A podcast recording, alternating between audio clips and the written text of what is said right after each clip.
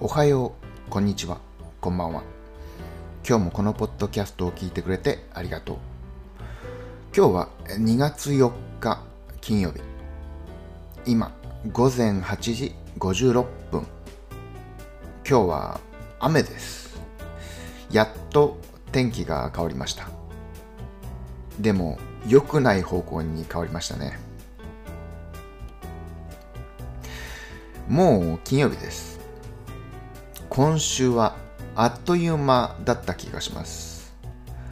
本当に気がついたら金曜日。ずっと手の爪を切りたいと思っていて、気がついたら1週間経っていたので、爪がだいぶ長くなってます。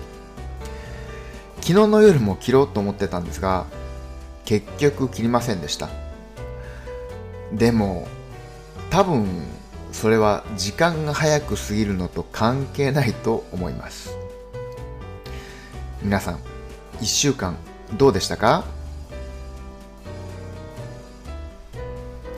このポッドキャストで話してほしいテーマや話題があったらぜひ教えてください。